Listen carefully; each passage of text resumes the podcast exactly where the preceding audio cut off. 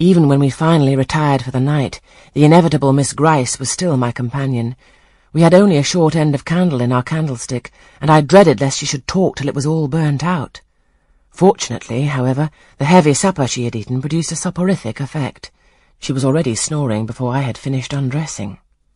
There still remained an inch of candle. I now took out my letter. The seal was an initial F. I broke it. The contents were brief.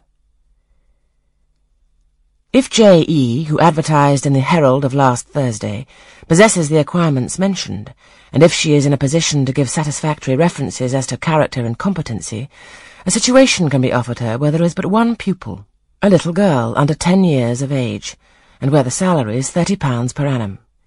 J.E. is requested to send references, name and address, and all particulars to the direction Mrs. Fairfax, Thornfield, near Millcote. I examined the document long. The writing was old-fashioned and rather uncertain, like that of an elderly lady. This circumstance was satisfactory.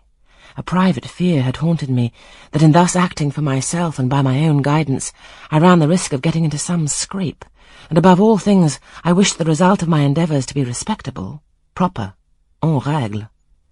I now felt that an elderly lady was no bad ingredient in the business I had on hand. Mrs. Fairfax. I saw her in a black gown and widow's cap, frigid, perhaps, but not uncivil, a model of elderly English respectability. Thornfield. That, doubtless, was the name of her house.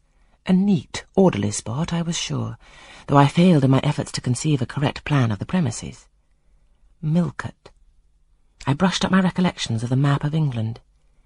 Yes, I saw it, both the shire and the town. The shire was seventy miles nearer London than the remote county where I now resided. That was a recommendation to me. I longed to go where there was life and movement. Millcote was a large manufacturing town on the banks of a river. A busy place enough, doubtless. So much the better. It would be a complete change, at least. Not that my fancy was much captivated by the idea of the long chimneys and clouds of smoke, but, I argued, Thornfield will probably be a good way from the town. Here, the socket of the candle dropped, and the wick went out. Next day, new steps were to be taken. My plans could no longer be confined to my own breast. I must impart them in order to achieve their success. Having sought and obtained an audience of the superintendent during the noontide recreation, I told her I had a prospect of getting a new situation where the salary would be double what I now received, for at Lowood I only got fifteen pounds per annum, and requested she would break the matter for me to Mr. Brocklehurst, or some of the committee, and ascertain whether they would permit me to mention them as references. She obligingly consented to act as mediatrix in the matter,